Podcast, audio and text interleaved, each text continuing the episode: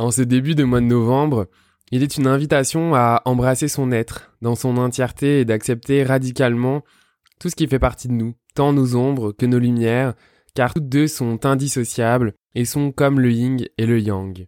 Il ne peut y avoir de lumière sans ombre, il ne peut y avoir d'ombre sans lumière. Comme la danse quotidienne entre la lune et le soleil, nos ombres et nos lumières dansent entre elles.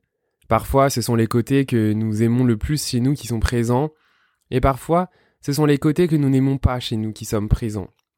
En ce mois de novembre, l'énergie est dans la vérité, dans l'acceptation de ces ombres et de partir à leur découverte pour mieux les comprendre, les connaître et les apprivoiser.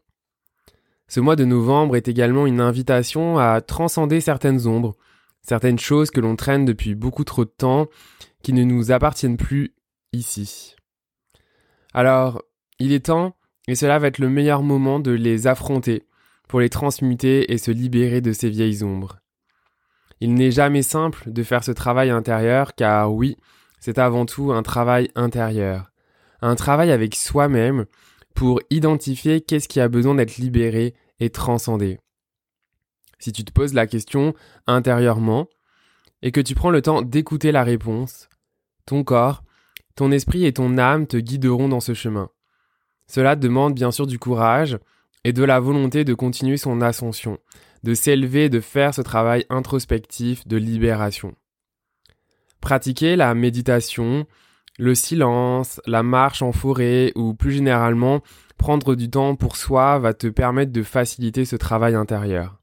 Bien sûr, il, serait tellement plus simple de continuer les choses futiles auxquelles on occupe euh, notre quotidien pour se mettre comme des œillères sur le monde et éviter son monde intérieur.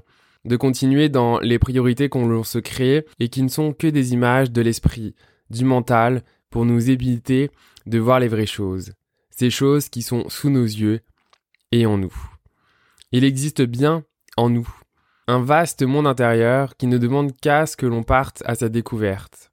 Alors je t'invite à apporter ta plus belle tenue d'explorateur ou d'exploratrice et de partir à la découverte de ce monde qui t'ouvre ses portes. Puis, comme à l'image d'Indiana Jones, couper les herbes qui te bloquent sur ton chemin, qui entravent ta vision et ta clarté. Tu ne regretteras pas le chemin. Sur ce chemin, tu découvriras nombre de facettes de ta personne que tu n'as pas encore rencontrées.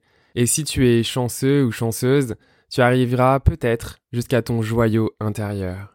Alors, n'oublie pas, tel un ou une aventurière, il te faudra peut-être essayer plusieurs fois et ne pas abandonner ta quête, car oui, bien des obstacles, tu trouveras sur ton chemin, mais un trésor est bien là, qui n'attend qu'à être découvert.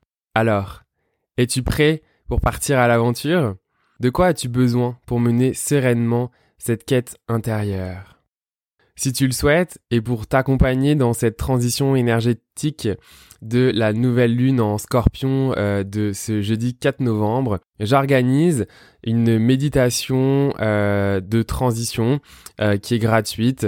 Tu pourras retrouver toutes les informations sur ma page Facebook, Florian Noutsos, coach énergétique. Et la méditation, c'est donc le jeudi 4 novembre à 20h, heure du Québec. Merci pour ton écoute et je te donne rendez-vous mardi prochain pour un nouvel épisode de Singulier. À bientôt et prends soin de toi.